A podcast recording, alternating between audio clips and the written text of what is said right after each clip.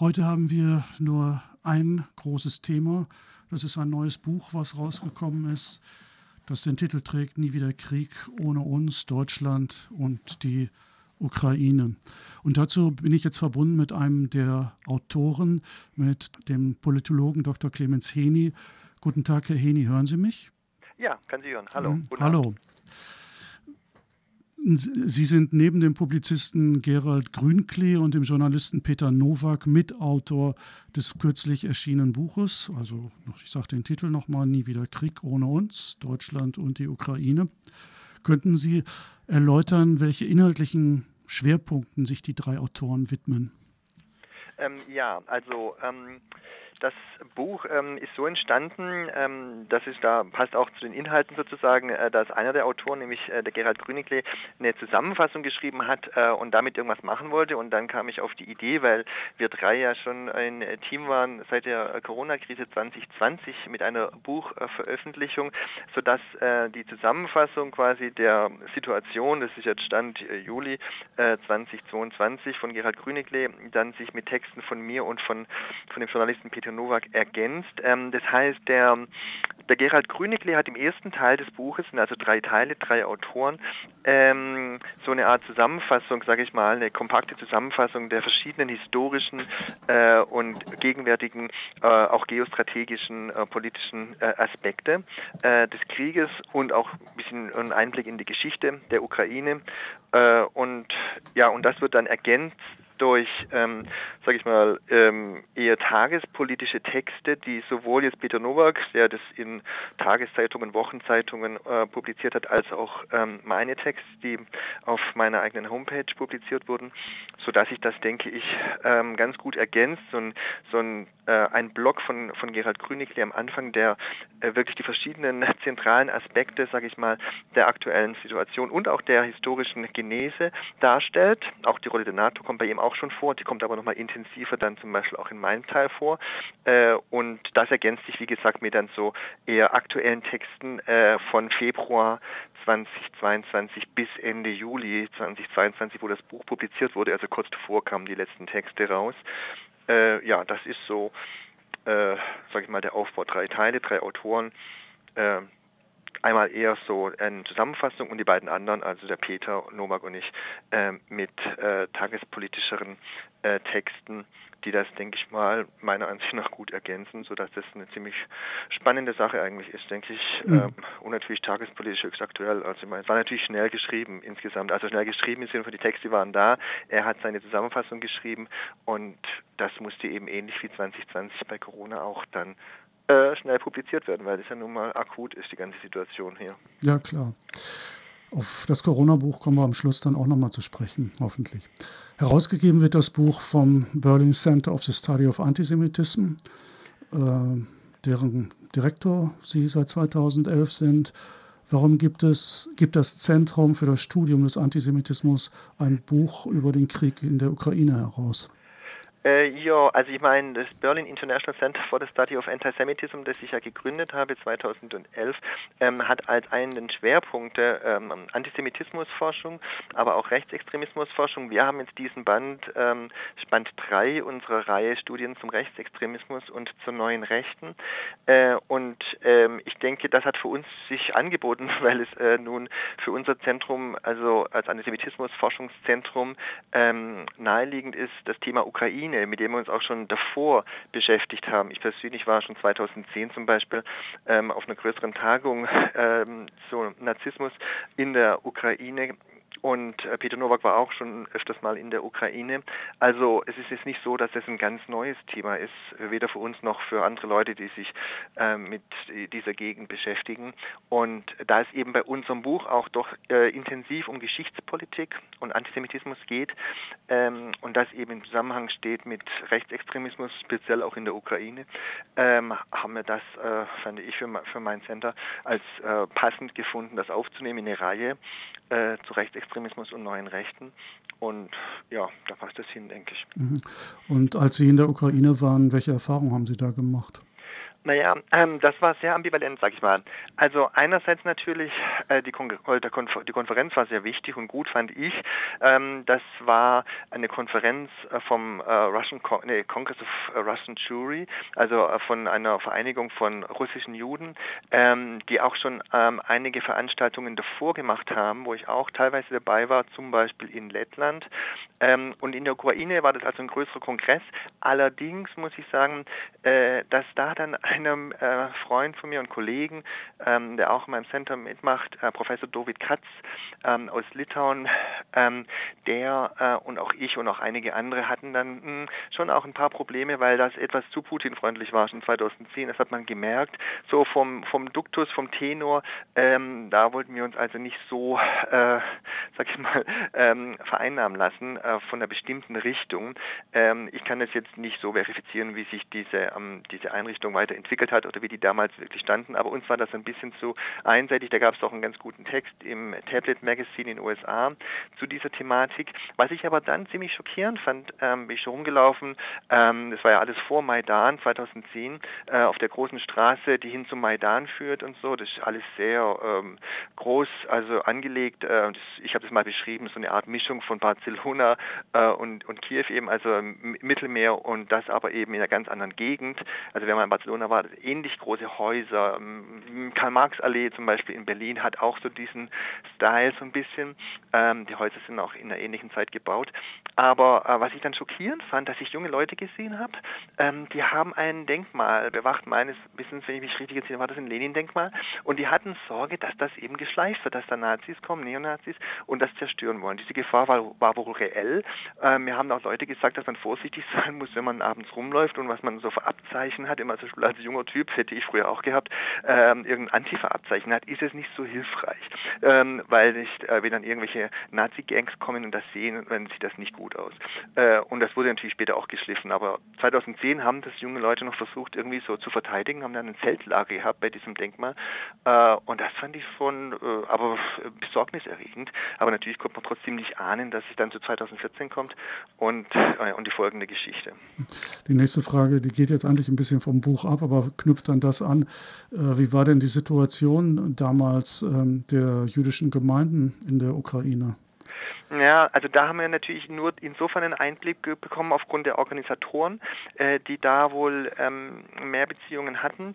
Ähm, also da ging es natürlich um den Antisemitismus von den rechten Kreisen. Das war ein großes Thema, äh, weil natürlich der Rechtsextremismus äh, jetzt in verschiedenen Ländern Osteuropa, ich habe ja schon Lettland erwähnt, mhm. da hatten ähnliche Leute, Historikerinnen, Historiker, die dabei waren, auch schon äh, teilgenommen und auch Vorträge gehalten und in der Ukraine auch, ähm, sodass das Thema Antisemitismus und die Situation der jüdischen Gemeinden ähm, da schon auch ein, äh, ein, Thema war.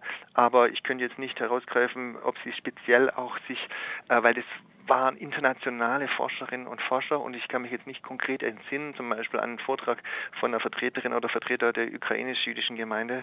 Äh, insofern kann ich da jetzt nicht ganz konkret was zu sagen. Mhm. Aber wir vertiefen jetzt nochmal, äh, kommen aufs Buch zurück und vertiefen nochmal das Thema äh, Antisemitismus. Einer ihrer Aufsätze trägt den Titel Ukraine, Holocaust, Verharmlosung, Vernichtungskrieg und Zivilisationsbruch. Vernichtungskrieg und Zivilisationsbruch in Anführungszeichen. Ähm, wer wie Dreisat, so geht die Überschrift weiter, wer wie Dreisat äh, das Warschauer Ghetto mit der heutigen Ukraine vergleicht, handelt antisemitisch. Mhm. Worum geht es in dem Kapitel? Genau, das sind sogar zwei Unterkapitel, äh, glaube ich. Ähm, das eine war eine, eine CDF-Morgenmagazinsendung irgendwie im Frühjahr 2022 mit einem CDU-Politiker, äh, dessen Name jetzt unbedeutend ist, aber ähm, den ich damals auch nicht kannte. Und ähm, der war irgendwie, also mindestens stellvertretender Fraktionsvorsitzender, glaube ich, von der CDU-CSU. Also schon eine bedeutende Person, aber ich kannte den Namen nicht, habe den also da gesehen. Und der sprach tatsächlich ähm, von ähm, dem Wort Zivilisationsbruch, ähm, der passieren würde, anscheinend äh, im aktuellen Krieg ähm, in der äh, Ukraine. Und das ist natürlich, ähm, gerade auch wenn man das als Deutscher sagt, Da war aber jetzt der, An der Angriff Russlands gemeint. Mit, mit genau, da war der Angriff Russlands mhm. gemeint, das ist der Punkt. Mhm. Ähm, und ähm, also äh, er hat dann äh, sogar gesprochen von dem Zivilisationsbruch sondergleichen. Äh, und also ich weiß jetzt nicht, ob er Histo äh, historische Kenntnis hat, was tatsächlich der Zivilisationsbruch und der Holocaust und auch der Vernichtungskrieg ähm, der Wehrmacht im Osten war. Ähm, aber ich gehe schwer davon aus, er weiß sehr wohl aufgrund der geschichtspolitischen Diskussionen in Deutschland in den letzten Jahrzehnten, dass dieser Begriff ähm, ziemlich eindeutig besetzt ist. Ähm, es gab ja auch eine große Ausstellung in den 90er Jahren, die gerade auch in der CDU, die das abgewehrt haben, für Verbrechen der Wehrmacht, groß diskutiert wurde. Deswegen gehe ich schwer davon aus, er hat das irgendwie ähm, unterbewusst oder auch bewusst mitbekommen, was der Begriff bedeutet. Und den, und das ist wiederum eine typische unbewusste oder unterbewusste Reaktionsweise, ähm, eine sekundär antisemitische, hat er benutzt, um das den damaligen Opfern unterzuschieben, nämlich den Russen, den Sowjets. Die würden also genauso agieren wie die Nazis oder die Deutschen in der Wehrmacht. Und das ist eben, finde ich, geschichtspolitisch äh, höchst dramatisch. Und ähm, das äh, Magazin in Dreisat, das war das, glaube ich, äh, Kulturzeitmagazin, die haben das äh, ja ähnlich gemacht, fand ich, und es war nicht minder schockierend. Das war ein Interview äh, mit irgendeiner Philosophin vom Philosophiemagazin äh, und äh, da hat dann die Moderatorin, das fand ich sehr perfide, ähm, äh, die wollte sie richtig provozieren, weil sie meinte, wäre das nicht so, ähm, wenn man quasi jetzt äh, einen Vergleich anstellen würde, da wenn man einfach äh, sich nicht hinter die Kämpfer, die jüdischen Kämpfer im Marschall Ghetto stellen würde, im äh, Aufstand äh, gegen die Deutschen, ähm, wenn man die quasi allein lassen würde, wäre das nicht so, wie man jetzt quasi die Ukraine allein lassen würde, ja? Also äh, diesen Vergleich finde ich auch ungeheuerlich, ja? Also wie kann man die Opfer der Deutschen ähm, die Juden in Warschau ähm, und deren Kampf gegen die Deutschen vergleichen äh, mit einer Armee und mit einem Land wie der Ukraine, das in einem in Anführungszeichen ganz normalen Krieg sich befindet und eben nicht äh, in einem äh, Kampf gegen vollkommen übermächtige äh, Oppressionen, die das ganze Volk vernichten wollen. Ja, mhm. die Russen wollen kein Volk vernichten, die Deutschen wollten das Volk der Juden vernichten und haben es fast geschafft. Also das ist der Unterschied ums Ganze und der kam da weder bei Dreisat noch beim ZDF Morgenmagazin, beides ZDF-Anstalten vor, was ich von also sehr besorgniserregend finde. Mhm. Und äh, die Behauptung, dass es sich bei dem Angriffskrieg Russlands gegen die Ukraine um einen Vernichtungskrieg handelt, die hört man ja auch in allen möglichen Medien. Ja, ja, hm. ja, die hört man überall. Also man kann das googeln. Äh, man findet kaum eine Zeitung, die das nicht mal verwendet hat. Also FAZ, Bayerischer Rundfunk, ähm, alle äh, Einrichtungen des öffentlichen Rundfunks oder auch des privaten ähm, und Fernsehens. Äh, der Melnik ist dafür, sage ich mal, besonders berüchtigt, äh, dass er das verwendet hat. Das habe ich bei NTV gesehen, glaube ich, äh, relativ früh auch schon im Frühjahr. Ähm, der, also der Botschafter der Ukraine, der das mhm. bis Mitte Oktober sein wird. Ähm, und ähm, ich denke mal, diese äh, Reaktionsweise, dass man unbedingt, weil alle wissen natürlich, wer war äh, Opfer im Zweiten Weltkrieg, ja, die Sowjetunion, die wurde angegriffen von den Deutschen. Das ist jedem bekannt. Äh, vielleicht in der Ukraine weniger, weil die wollen das absichtlich. Da ist es ein eher bewussterer Vorgang. Es ist ein bewussterer Vorgang, weil die haben ja bewusst auf Seiten der Deutschen gekämpft äh, gegen die Sowjetunion.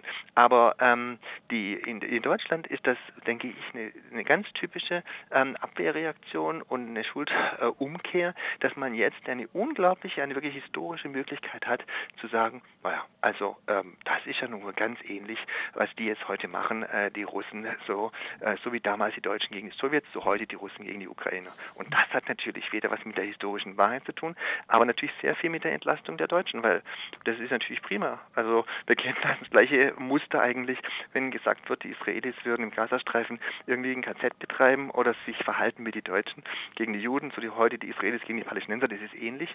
Äh, nur das haben haben wir jetzt natürlich in einer noch deutlich größeren Tragweite, sage ich mal, auch geopolitisch hier in Europa mit dieser Schuldumkehr und dass die, die Russen quasi Täter sind, so wie damals die Deutschen. Mhm. Wobei man ja auch immer den Eindruck hat, als wäre in Deutschland überhaupt nicht bekannt, was der Vernichtungskrieg überhaupt bedeutet was das inhaltlich bedeutet. Ja, ja, ja, ganz genau. Das, das, das kommt durchaus noch davor, äh, dazu. Also ich habe ja die Wehrmachtsausstellung erwähnt. Ähm, natürlich, man kann sich oftmals auch täuschen, wenn man selber ähm, als äh, historisch interessierter Mensch oder als linker Aktivist oder Wissenschaftler sich damit intensiv beschäftigt, dass man denkt, ja, das muss man doch wissen. Ähm, aber das war, glaube ich, schon tatsächlich eine Sache, die ja doch, deswegen habe ich die CDU erwähnt, weil es da ja noch massive Kreise gab, äh, so diese Stahlhelm-Fraktion und Träger, die Mitte der 90er Jahre das massiv abgewehrt haben, dass doch Opa kein Verbrecher war und sowas, oder sie selber, wenn sie bei der Wehrmacht waren oder bei der SS, ähm, sodass ich denke, das war eigentlich da schon bekannt. Nur wir sind jetzt heute 27 Jahre später ähm, und da ist tatsächlich die Frage, ähm, wer hat sich damit überhaupt beschäftigt, also auch von den jungen Leuten, nehmen wir die Außenministerin, ähm, hat die groß eine Ahnung? Ich würde es bezweifeln. Ich meine, die beruft sich ja auch positiv auf ihren Wehrmachtsgroßvater sogar. Ja, ja, genau. Aber ob sie das wirklich weiß, was das bedeutet, ob der am, am, am Vernichtungskrieg beteiligt war, weil er war ja im Osten, das, ähm, das äh, ist tatsächlich die Frage. Und ähm, der Historiker Dandina hat das sich ja damit intensiv beschäftigt und hat einfach nochmal vor einigen Jahren in einem Buch nochmal deutlich gemacht, was das Spezifische war, nämlich äh, die Vernichtung eines ganzen Volkes, was der zentrale Teil war des Vernichtungskriegs. Also es wurden ähm, äh, Juden in jedem Dorf, in jeder Ortschaft ähm, im, in, in, der Sowjetunion, aber in Polen ähm, gesucht, gefunden und versucht zu ermorden. Äh, und dazu kommt noch mit dem Vernichtungskrieg, auch das hat eine Dimension, die es in der Form noch nie gab in, in der Geschichte eigentlich, äh, dass ja sowjetische ähm, Ortschaften aller Art einfach ähm, zerstört wurden, komplett zerstört. Da ging es nicht um Kampf gegen einen Feind, sondern da wurde, äh, sollte ein ganzes Land zerstört werden, jegliche Grundlage auch zerstört werden. Mhm.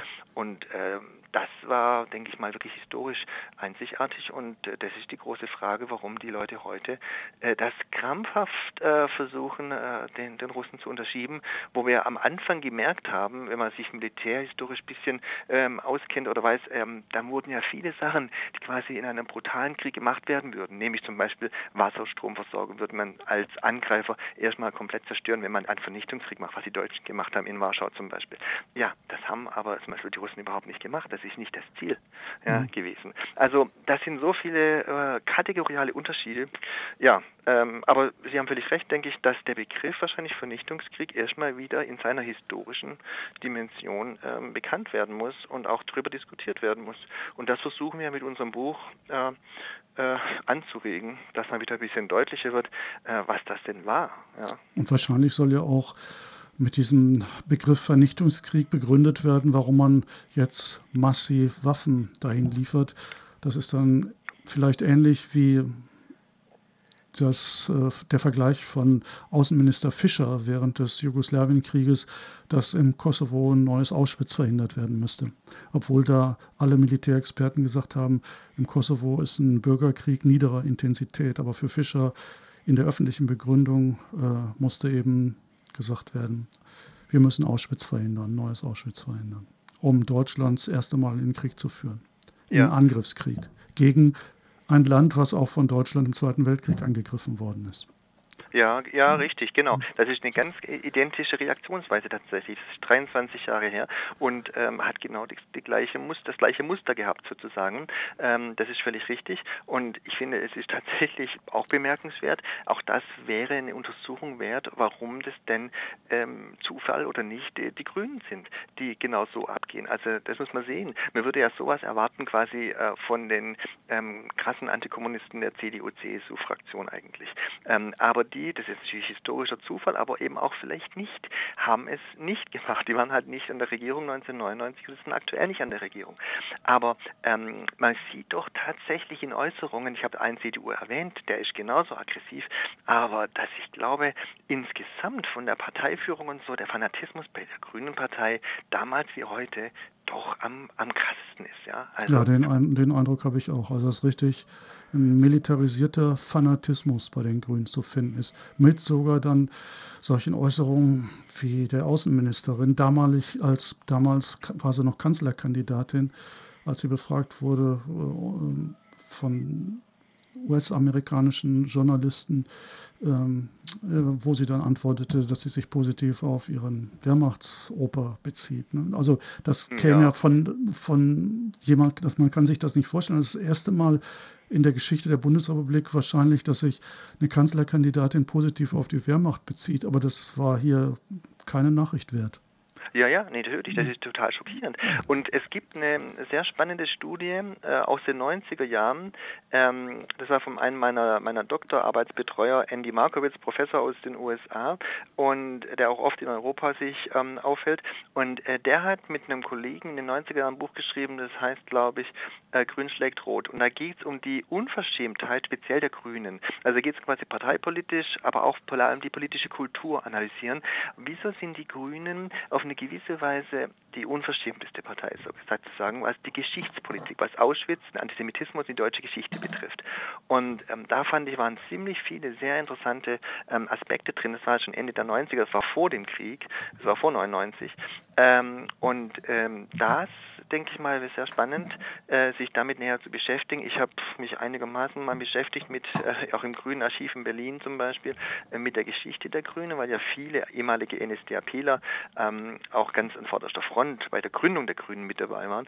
Also da liegt ganz viel im Argen, äh, mit dem grünen Baraunen kooperieren und ähm, ja, und das haben wir jetzt heute in der jüngeren Generation, die bei der Gründung ja nun wirklich nicht dabei war, ja, so wie Baerbock, mhm. ähm, haben wir das wieder. Und äh, wie Sie das richtig sagen, ja, das ist bemerkenswert und schockierend, dass eine deutsche Außenministerin im Jahr 2021 und 2022 sich positiv auf einen bezieht, der in der Wehrmacht war. Mhm. Ja, dass er früher wäre das bei Drecker klar gewesen. Er war selber auch ein Soldat, ja. Aber dass ähm, eine Außenministerin, der war kein Außenminister, der Mann, ähm, und der war, der war klar, das war der rechte Rand der CDU-CSU. Aber sie wird als ganz normaler Mainstream betrachtet. Mhm. Ja. Ja, ich meine, letztlich hat, hat, sich der rechte Flügel, der von Anfang an bei den Grünen dabei war, ja durchgesetzt. Kann man ja, ja. so sagen. Ne? Mhm. Mhm. Genau, ja, der hat sich durchgesetzt, absolut. Mhm. Ja. Nochmal ein anderes Thema, ein weiterer Aufsatz äh, in dem Buch trägt den Titel Mehr Atomkrieg wagen, die neue irrationale Querfront. Was ist damit gemeint? Ah ja, das war, hm, das ist ein Text von mir, der war schon auch im Frühjahr, ähm, da ging es um sowohl Joachim Gauck als auch ähm, Dennis Yücel, ähm, der war damals noch PEN-Vorsitzender, was er mittlerweile nicht mehr ist. Ähm, und die haben ja beide gefordert, wie auch viele andere, ähm, eine NATO-Flugverbotszone ähm, in der Ukraine anzudenken. Und äh, da ist jedem, der wie gesagt, militärisch äh, ein bisschen äh, nachdenkt, klar, das wäre unweigerlich eine massive Konfrontation und würde oder könnte zu einem Atomkrieg führen, weil natürlich ähm, ein, ein Abschuss eines solchen Flugzeugs von den Russen, beziehungsweise andersherum, ähm, ein Krieg wäre, der dann die NATO äh, in diesen Krieg hineinziehen würde. Und das wollen, es gibt Kreise, die wollen das. Es gibt aber auch sicherlich Kreise, die sind wirklich so ähm, da weiß man gar nicht, was für ein Wort man verwenden soll, naiv oder dumm oder ignorant, die nicht verstehen, was es bedeutet, äh, mit einer Atommacht einen Krieg zu führen. Also äh, das ist was anderes, äh, wie alle Kriege, die wir bislang so hatten, die letzten Jahrzehnte, und das sind ja nur sehr viele, auch völkerrechtswidrige Kriege, aber die waren nicht mit einer Atommacht. Und das haben die Leute nicht begriffen, glaube ich. Und äh, ich glaube, dass Putin ein gefährlicher, irrationaler, autoritärer Politiker ist, ist klar. Ähm, aber mit einem irrationalen, autoritären Politiker äh, so zu tun, als ob man den irgendwie provozieren könnte, ist genauso irrational und extrem gefährlich. Also ich meine, wenn man auf die Idee kommen kann, eine Atommacht zu provozieren, dass sie vielleicht ähm, ein, ein NATO-Flugzeug abschießt und dann einen, einen, Krieg mit der NATO und damit einen Krieg mit Ländern, die Atomwaffen haben, provoziert, ähm, halte ich für absolut schockierend. Wir haben vor kurzem der Aussage gehört äh, von der neuen britischen Premierministerin Liz Truss, äh, die wirklich äh, so gesagt hat, auf die Frage von einem Journalisten, ähm, ob sie denn auch eventuell mal, weil die haben ja Atomwaffen in England, ähm, Atomwaffen einsetzen würde, hat sie gemeint, I would do it. Also ich meine, äh, die, die, die hat gar nicht kapiert, was sie da gesagt hat, die Frau, ja. Äh, dass sie wirklich äh, es tun würde, eine Atomwaffe in einem Krieg gegen Russland einzusetzen, ja. Also die würden dann die an die Ukraine liefern. Und das sind also Aussagen, die sind äh, unglaublich, kann man kaum nachvollziehen. Und das mit der Flugverbotszone war quasi die Vorstufe davon, von Gauck und Yücel und vielen anderen. Ähm, ja, und dieses mehr Atomkrieg wagen, finde ich, ähm, ist jetzt äh, der falsche Weg. Ich habe immer den Eindruck, als wäre in den 50er und 60er Jahren viel mehr Wissen darüber da gewesen, was ein Atomkrieg bedeutet. Ist das Ihr Eindruck auch? Das ist ja, das ist ja, das ist paradox, aber tatsächlich ist das so. Also ähm, äh, das war sogar teilweise schon also in den philosophischen Debatten ja auf einer ganz anderen Liga. Heute haben wir also haben wir das kaum noch, dass das als große Gefahr gesehen wird, äh, also auch von Philosophen zum Beispiel, ja, also von ähm, von Jaspers oder Günther Anders, da gab es eine ganze mhm. Reihe Philosophen, die das als riesiges äh, Problem und zwar sehr frühzeitig erkannt haben. Und ähm, die Anti-Atom-Bewegung, Anti-Atom-Kriegsbewegung, das war ja bevor es zur, was wir heute als Anti-AKW-Bewegung kennen, gab es ja die, Kriegs-, die Anti-Kriegsbewegung gegen Atomkrieg. Äh, und das war ähm, präsent, ja, auch schon vor der Kuba-Krise Anfang des 60er, das war einfach präsent, äh, weil natürlich der Schock also, äh, äh von August 45 äh, doch bei einigen sehr tief saß, ja, mhm. mit Hiroshima.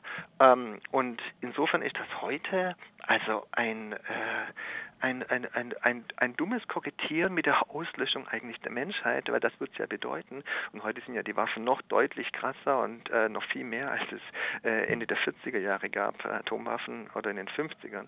Also ähm, ja, das ist schockierend und da ist tatsächlich die Frage, ja, wir sind dann quasi äh, rückschrittlicher als der, der Wissensstand von doch erheblichen Teilen der Gesellschaft, speziell auch der Friedensbewegung, die es damals auch gab in den 50er, 60er Jahren, äh, was die, die, die Gefahr eines Atomkriegs betrifft. Mhm. Und jetzt nochmal ein anderes Thema. Sie haben 2020 ebenfalls zusammen mit äh, Gerald Grünikli und Peter Nowak das Buch Corona und die Demokratie, eine linke Kritik herausgegeben, über das wir hier auch bei Radio Flora berichtet haben. Und wir hatten dazu damals ein ziemlich viel beachtetes Interview mit Peter Nowak äh, mhm. gesendet. Ähm, ein Kapitel im neuen Buch zum Ukraine-Krieg im Teil von Gerald Grüneklee heißt denn auch Corona und der Krieg. Inwieweit besteht hier ein Zusammenhang zwischen Corona und dem Krieg? Ja, also ähm, bei Corona war das ja 2020 erstmal so, ähm, dass äh, wir haben damals ja schon Krieg gehabt, das, äh, äh, in Klammern, also Macron hat ja vom Krieg gesprochen, den wir mhm. damals schon hatten, ja. ein Krieg gegen ein Virus. Ähm, und, ähm, und dieser Kriegszustand, sage ich mal, ja, es war natürlich kein Krieg, aber es war ein Kriegszustand. Er hat damals schon ähm, Hunger ähm, bedeutet für äh, hunderte Millionen Menschen im, im globalen Süden. das wurde ja auch vom World Food Program, von den Vereinten Nationen und von anderen äh, im Laufe des Jahres 2020 äh, doch ziemlich scharf äh, problematisiert und thematisiert, ähm, dass es einfach eine, eine Riesenkrise gibt, äh, wenn man einmal einfach aufhört, äh, äh, die, die, die Ketten der, der Produktion zu stoppen, indem einfach Geschäfte geschlossen werden, dass Handelsketten geschlossen werden, Flughäfen geschlossen werden, äh, Schiffe nicht mehr auslaufen und sowas alles durch diese Art Krieg gegen das Virus. Und jetzt haben wir durch die angeblich jetzt, das war ein neues Thema 2022, oh, jetzt haben wir Hunger wegen dem Krieg, ähm, weil ja die Ukraine ähm, wahnsinnig viel Weizen produziert und andere äh, Nahrungsmittel, ähm, das äh, jetzt nicht mehr ausgeliefert werden konnte einige Zeit, jetzt seit einiger Zeit laufen jetzt wieder die Schiffe aus mit dem geernteten äh, Weizen und anderen Sachen, aber ähm, die Frage ist natürlich, gab es davor keinen Hunger? Also wenn man sich die letzten 50, 70 Jahre anguckt, der, der kapitalistischen Weltwirtschaft, äh, würde ich mal in Frage stellen, dass es da keinen Hunger gab. Also das lag nicht daran, dass es äh, keinen Krieg gab in der Ukraine und ein, ein, kleiner, wenn man sich genau anguckt, wie viel Prozent der Weltproduktion am Weizen ist, dann ist das ein kleiner Teil, der in der Ukraine produziert wird, glaube ich ein Prozent oder weiß nicht wie viel. Also das ist nicht viel ähm, und da fragt man sich natürlich, wieso kommen die Leute jetzt auf das Thema, und man hat den Verdacht, dass es vielleicht daran liegen könnte, ähm, dass man einen Schuldigen hat, nämlich die Russen. Die sind böse und die haben verhindert, äh, dass dann ähm, die Nahrungsmittel, der Weizen oder die Soja oder was auch immer, ähm, rechtzeitig ausgeliefert werden können. Also dass die Russen jetzt schuld am Hunger in der Welt sind. Ja, und insofern, ja. und so, vorher so, so, waren ja an der Corona-Pandemie waren ja die Chinesen. Dafür waren ja die Chinesen verantwortlich. Ja, also, ja, genau. Das ist an sich ganz praktisch eigentlich, weil das sind ja natürlich zwei Hauptkonkurrenten, sage ich mal, doch einer, einer westlichen Hegemonie, also China und Russland. Aber wenn man dann beiden so vorwerfen kann, die sind da jeweils verantwortlich, ist es eigentlich gar nicht so schlecht, weil dann sind die zumindest moralisch diskreditiert und können sich nicht als, ähm, als irgendwie mögliche Option mit dem äh, Menschen, mit dem man verhandeln kann oder äh, wo man irgendwie zu einer rationaleren Lösung kommen könnte, ähm, irgendwie anbieten, sondern die sind schon irgendwie im Reich des Bösen. Also diese Zurichtung, Sie sehen das auch so, dass ähm, die Zurichtung der Gesellschaft für den Krieg auch schon während der Corona-Pandemie angefangen hat, nicht erst jetzt. Ähm, das sehe ich schon so, das sehe ich so. Und ich habe auch jetzt ähm, erst die letzten Tage äh, mich nochmal beschäftigt mit diesen Vorwürfen, also mit von wegen, wie wird eigentlich ein Krieg rezipiert in Europa? Und da bin ich nochmal auf 2016 gekommen und Syrien und Aleppo und bin da nochmal ähm, reingegangen und habe gemerkt oder mich erinnert, sage ich mal, wir haben ja so unglaubliche Sachen erlebt die letzten Jahre, dass man viele Sachen auch wieder vergisst, aber ähm, der Vorwurf, was wir gerade hatten mit dem Vernichtungskrieg, der war tatsächlich auch schon in der Kampagne, in Aufrufen von teilweise bekannten Leuten, so wie Volker Schlöndorff und Theaterleuten, Schriftstellerinnen und sowas alles, äh, 2016 da, stoppt den Vernichtungskrieg Putins in Syrien. Ja, mhm. und äh, das sind auch ähm, schlimme Sachen passiert in dem Krieg in Syrien, das wird niemand in Frage stellen, aber es war definitiv kein Vernichtungskrieg. Und es war damals schon so diese, diese Beziehung von Vernichtungskrieg und Putin, also Russland. Ja, also diese Obsession, speziell der Deutschen, ist doch äh, haarsträubend und bemerkenswert und zeigt an, dass es da nicht um eine rationale Analyse äh, von einer Kriegssituation geht, sondern, denke ich, äh, um ein ganz tief sitzendes Bedürfnis. Ähm, die Sieger von 1945, speziell die, die Sowjets, die waren ja nun mal der Kern, ohne die hätte es diesen Sieg der Alliierten nicht gegeben über Nazi-Deutschland, dass man denen äh, jetzt vorwirft, sie wären eigentlich doch ganz ähnlich wie die Deutschen damals. Mhm. Im Vorwort zu dem Buch heißt es unter Bezugnahme auf den Philosophen Günther Anders, wir schreiben, Zitat jetzt, unsere Zeilen gegen das Verstumpen, Stummen gegen Ignoranz und nicht wissen wollen. Zitat Ende. Können Sie nochmal erläutern, anhand dieses Zitates oder ausgehend von diesem Zitat, welches Ihr Zielpublikum ist? Ja, äh, das ist eine gute Frage. das Zielpublikum. Also eigentlich, ähm, das Zielpublikum sollten die Leute sein, die noch ähm, selbst denken wollen und es auch können, ähm, ist natürlich ein relativ kleines Zielpublikum, aber ähm, wir sind schon froh, wenn es eine Diskussion gibt, und zwar über das, was, was der Anders da die, die Spießgesellen der organisierten Ignoranz nennt. Und da fand, äh, das ist ein Zitat von 1965, und das fanden wir schon ganz interessant, weil er nämlich auch darauf eingeht, dass es nicht nur jene sind, ähm, die aktiv an vorderster Front, so wie Hofreiter oder so, äh, mehr Waffen wollen und alles, die sind das schon sehr gefährlich. Aber das ist ja nicht die Mehrheit. Die Mehrheit der Leute ähm, ist einfach ignorant und macht nichts. Man hat irgendwie Sorge, bei diesem Konflikt jetzt deutlich mehr als bei Corona, weil bei Corona wussten ja doch über, über 95 Prozent, dass sie, wenn sie sagen, RKI ist unser Gott, ist alles super, äh, dann sind sie auf der richtigen Seite. Da hatten sie kein Problem. Aber jetzt ist es anders, weil jetzt merken die Leute schon irgendwie, hm, das ist jetzt eine ziemlich gespaltene Gesellschaft. Also äh, bei Umfragen sieht man doch, dass es 50 Prozent sind, die Waffenlieferungen ablehnen oder auch 70 Prozent. Ähm, und dann ist man eher ignorant und hat keine Meinung oder so.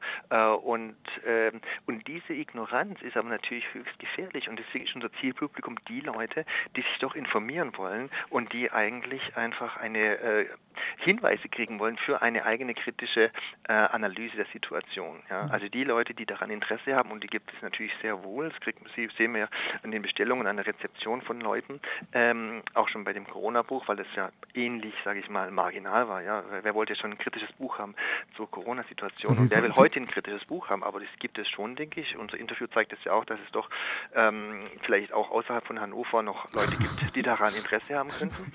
Und äh, insofern ist das Zielpublikum, ja, die Frage ist nur, wer ist es? Weil wenn man sich anguckt, ähm, sind das ähm, die herkömmlichen linken Kreise, die sich irgendwie gegen Krieg wenden, dann kommt man auf die Antwort, hm, nicht alle und nicht wirklich, weil viele von den linken Kreisen, äh, die sonst auch ganz stark gegen Kriegseinsätze sind aller Art, die sind auf einmal nicht mehr so. Ja? Also mhm.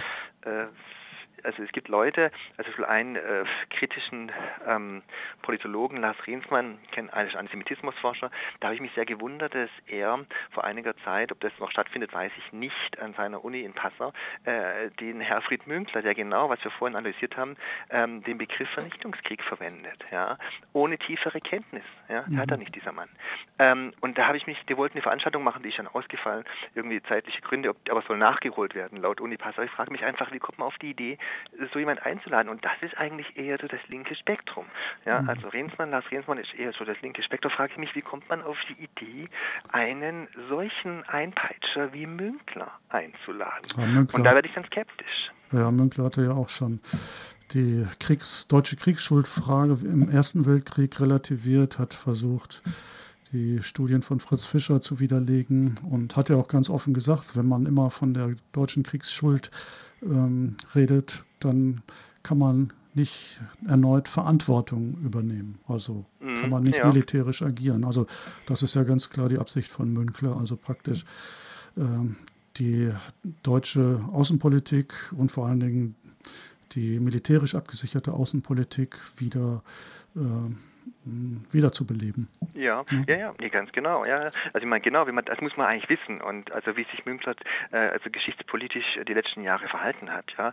Und ähm, da würde ich eher eine Diskussionsveranstaltung organisieren mit Leuten, die sich über Münkler unterhalten, aber nicht mhm. mit ihm, weil der hat ja sowieso ein Forum. Ich meine, der kommt im Fernsehen und überall. Ja, das ist ja. niemand, der irgendwie marginal ist oder sowas. Mhm. Ähm, und gerade mit der Kriegsschuldfrage, Erster Weltkrieg, sehr wichtiges Thema, in der Tat.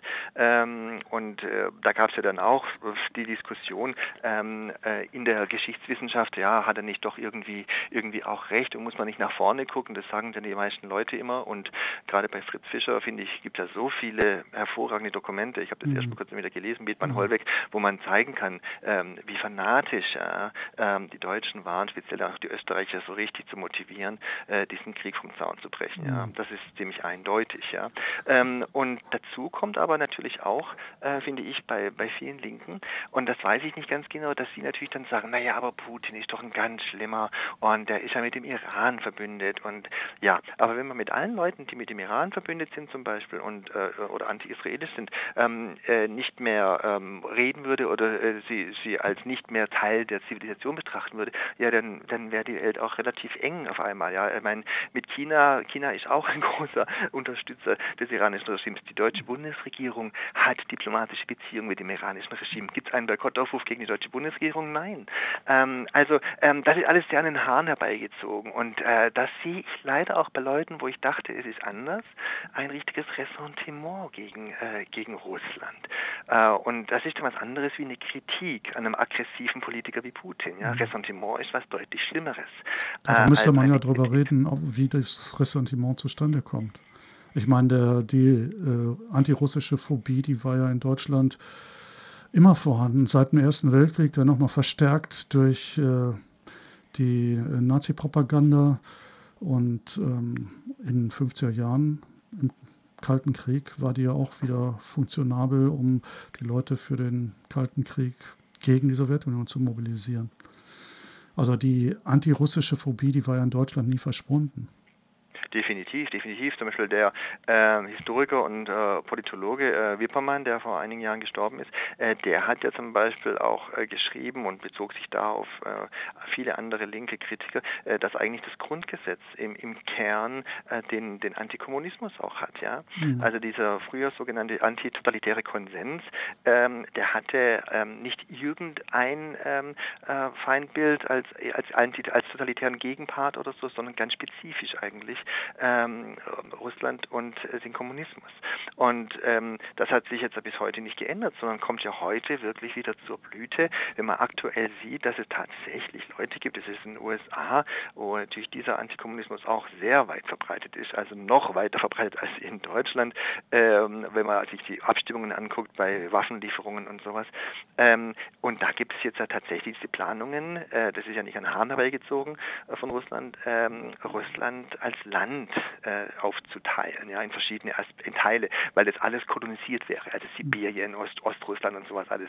Äh, Gab es einen Text im Atlantic in den USA, der das tatsächlich fordert. Ja. Mhm. Und äh, das finde ich bemerkenswert. Also, weil wie kommt man auf die Idee gerade bei diesem Land? Man gibt, es gibt ganz viele Länder, ähm, die äh, Kolonialgeschichte haben äh, und bei denen man anfangen könnte. Wie man weiß, die USA beispielsweise, das ganze Land ist eine Kolonialgeschichte, beispielsweise Europa. Ich meine, was wäre Deutschland Deutschland ohne die DDR. Ich meine, das war ein Anschluss, der nicht hätte sein müssen. Ähm, aber es hat sich massiv verändert, das Land, seitdem, ja, äh, seit 1990. Ja, es hätte auch anders ausgehen können. Mhm. Ähm, das ist ein Thema, was wir übrigens noch gar nicht angesprochen haben. Äh, vielleicht kommen wir da noch drauf mit der NATO, weil also das ist eigentlich ein wichtiger Punkt in unserem Buch auch, ähm, äh, von wegen Kolonialgeschichte oder Ausbreitung oder Imperialismus. Ja? Mhm. Also dieses Not One Inch, äh, wo ich erst vor kurzem einen Text gelesen habe in der sogenannten Fachzeitschrift Osteuropa, ähm, äh, dass das gar nicht so gemeint war und dass es keinen Vertrag geben würde und sowas. Ja, das hat auch niemand behauptet, dass es einen Vertrag gab.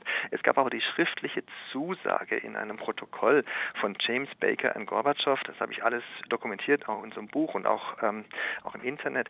Ähm, ich bin nicht der Erste, der das hat. Es sind viele andere, haben das schon analysiert vor mir, ähm, dass es diese Zusage gab, dass sich die NATO nicht ausbreiten wird, keinen einzigen Inch, also 2,54 Zentimeter, ähm, nach Osten, wenn die DDR und Deutschland, also die BRD, sich irgendwie einigen würden, sowas wie zusammenkommen oder was auch immer. Ja, mhm. Dass das nicht passieren wird. Es ist aber passiert. Und man fragt sich äh, natürlich schon in den 90er Jahren, ähm, da war die, das, das Sowjetunion am Ende, Russland war nun wirklich kein Machtfaktor oder sowas.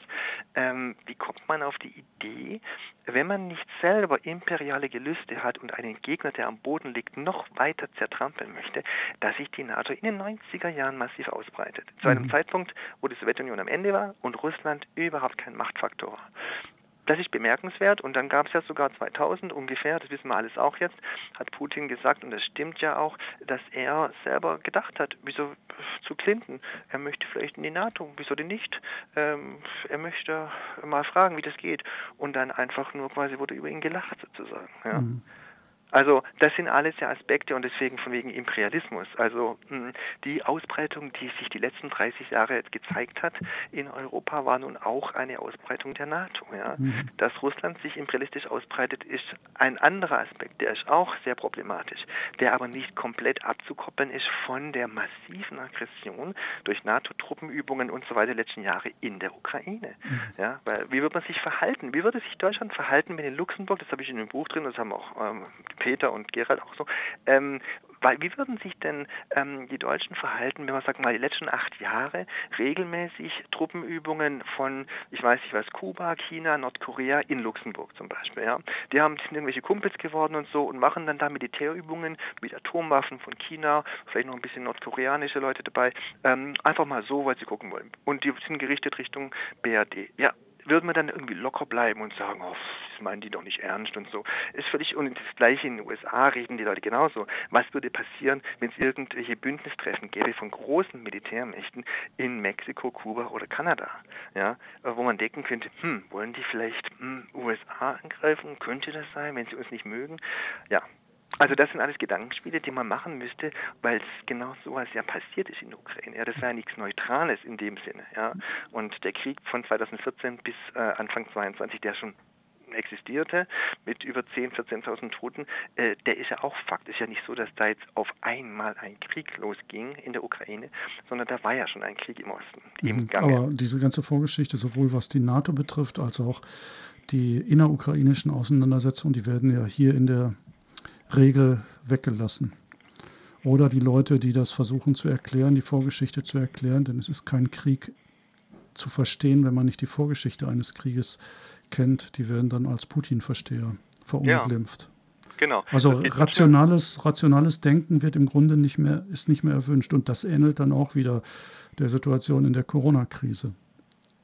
Ja, ja, ja, genau, sehe ich ganz ähnlich. Also diese Analogie tatsächlich von, man darf keine andere Meinung haben und das, was die Regierung ähm, sagt und auch die Mainstream-Medien, das ist ganz sicher 100% richtig. Bei Corona war das extrem, wie wir es nie zuvor hatten, aber auch jetzt ist es ja doch ziemlich hegemonial. Also es ist ganz selten, dass da mal eine andere Stimme kommt und wenn eine kommt, äh, beispielsweise, das ist jetzt ein ähm, Soziologe, den ich, also Sozialpsychologe, den ich ansonsten auch schon manchmal kritisiert habe, Harald Welzer, ähm, der im Fernsehen war, bei irgendeiner Talkshow, äh, wobei in Klammern diese Talkshows meines Erachtens ohnehin ähm, die Demokratie zerstören und zerbröseln, aber seit Jahrzehnten, Klammer zu.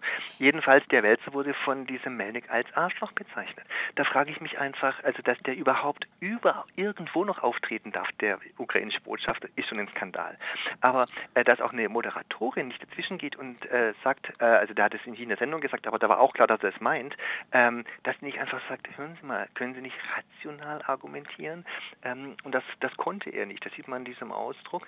Ähm, und deswegen ist diese NATO-Vorgeschichte, die bei da noch mal nicht mal zentral war, er hat einfach nur relativ defensiv eigentlich nur gemeint, äh, der Melzer, äh, dass Waffenlieferungen sicherlich den, äh, den Krieg nicht beenden werden. Ja? Äh, der Politologe Johann Warwick, Johannes Warwick heißt er, ähm, der sagt ja auch, der Krieg wird ganz sicher nicht ähm, beendet durch mehr Waffen, sondern der wurde verlängert und die Chance, dass man Russland besiegt auf dem Schlachtfeld, ist gleich null. Das mhm. ist ausgeschlossen. Das, mhm. das, jeder Mensch, der ein bisschen militärisches Verständnis hat und weiß, ne, ähm, ein, ein, Land mit bis zu zwei Millionen Soldaten und ähm, eine, eine 6000 Atomwaffen, genauso wie die USA, kann man nicht besiegen. Das mhm. ist einfach Schwachsinn zu decken. Das würde gehen in der Ukraine. Und ja, und diese Vorgeschichte in NATO, ja, wie sie sagt, es kommt nicht vor. Äh, wir haben da eine ziemlich homogene Mainstream-Meinung in den großen Medien. Deswegen sind wir hier auch bei Radio Flora und nicht äh, bei einer Talkshow im Fernsehen bei der ARD. äh, und ja, aber das ist ja wichtig, dass es also uns sowas gibt wie freie Radios und ähm, Möglichkeiten, äh, diese kritischen Diskussionen zu führen. Mhm. Sie haben ja auch jetzt äh, finde ich, ein hervorragendes Papier geschrieben über die Stuttgarter Zeitung, die Stuttgarter Nachrichten und das Stadtarchiv und die äh, Relativierung der Nazi-Geschichte da vor Ort. Da sollten wir dann nächstens aber nochmal ein extra Interview machen vielleicht, weil das ist auch ein sehr interessantes Thema. Ah ja, ja das, das würde mich sehr freuen. Ja klar, da geht es um das Jahr 1942 und ähm, passt tatsächlich auch zeitlich, äh, weil 1942 war ja auch ähm, der Vernichtungskrieg im vollen Gange, auch in der mhm. Ukraine. Ähm, das ja, machen wir dann äh, nächstes Mal. Ja. Jetzt ähm, schließen wir das mal ab einfach und ähm, Sie müssten jetzt nur noch mal sagen, ähm, wo Ihr Buch äh, zu haben ist. Also das heißt ja der Titel nochmal, Nie wieder Krieg ohne uns, Deutschland und die Ukraine. Und ähm, wo ist das Buch zu erhalten und was kostet es?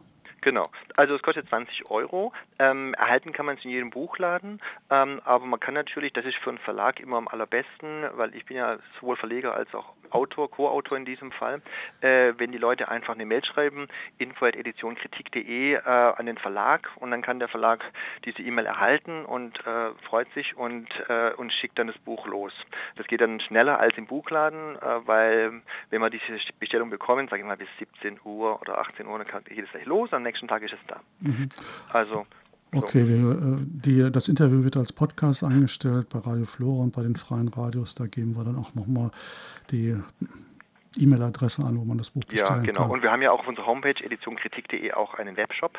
Mhm. Auch da kann man das Buch bestellen. Das machen auch viele Leute, ähm, weil da kann man dann selber entscheiden, möchte ich es gleich bezahlen, möchte ich das auf Rechnung mhm. kaufen mhm. und ja, also auch das ist eine Möglichkeit. Aber Buchläden auch. Und Buchläden ist schon ein wichtiges Thema, weil wir haben natürlich hunderte Buchläden, die mit uns äh, kooperieren. Ähm, aber es gibt durchaus Buchläden, die weigern sich, weil es ihnen zu anstrengend ist. Wenn man bestimmten Großbarsortimenten heißen, die beim Großhandel, ähm, gibt es verschiedene, wenn man da nicht bei jedem oder bei manchen ist, dann gibt es manche Buchläden, die dann so tun, als ob das Buch nicht so bestellbar wäre. Und mhm. ja, und dann kriegt man manchmal Anrufe von Leuten, die sagen, ja, gibt es das Buch überhaupt bestellbar? Ja, natürlich gibt es das, ja. Also im Verzeichnis lieferbarer Bücher, dem sogenannten VLB, ist das bestellbar und ähm, also das ist gar kein Problem und ja, also das ist ja schön, wenn Leute sich ähm, angesprochen fühlen und das Buch dann kaufen. Ähm, Gerald Grüneklee, das könnte ich vielleicht noch sagen, ich bin mir nicht ganz sicher, äh, ob er das jetzt gut findet, aber ich weiß es nicht, weil, glaube ich, letztes Jahr bei dem Gespräch oder vor zwei Jahren mit, mit Peter Nowak ging es darum, dass Peter Nowak, also Peter meinte, glaube ich, ja, das wäre ein ganz tolles Pseudonym. Und ich bin mir mittlerweile nicht so ganz sicher, ob das ein Pseudonym ist. Aber das, äh, weil, weil, das war so ein bisschen, ich bin mir nicht sicher, ob das das Interview war mit Radio Flora, aber es könnte sein. Aber also jedenfalls, ähm, das sind unsere drei Namen hier und genau, es gibt auch drei Bilder hinten, also es gibt so Buchklappen, die sind ganz schick von unserem Grafiker gemacht und ich finde auch, also unser Grafiker Oliver Sperl, finde ich, hat da also äh, sehr gute Arbeit gemacht, äh, wie beim letzten Buch auch. Ja, ja, also so, so jedenfalls ein empfehlenswertes Buch, kann ich nur sagen. Ja, vielen Dank. Mhm. Und ja, Herr Heni, dann danke ich Ihnen auf jeden Fall für das Interview und wünsche Ihnen noch einen schönen Abend. Ja, vielen Dank für die Einladung und für das Gespräch. Hat mhm. mich gefreut. Okay, schönen Abend. Ja, ja tschüss. Tschüss.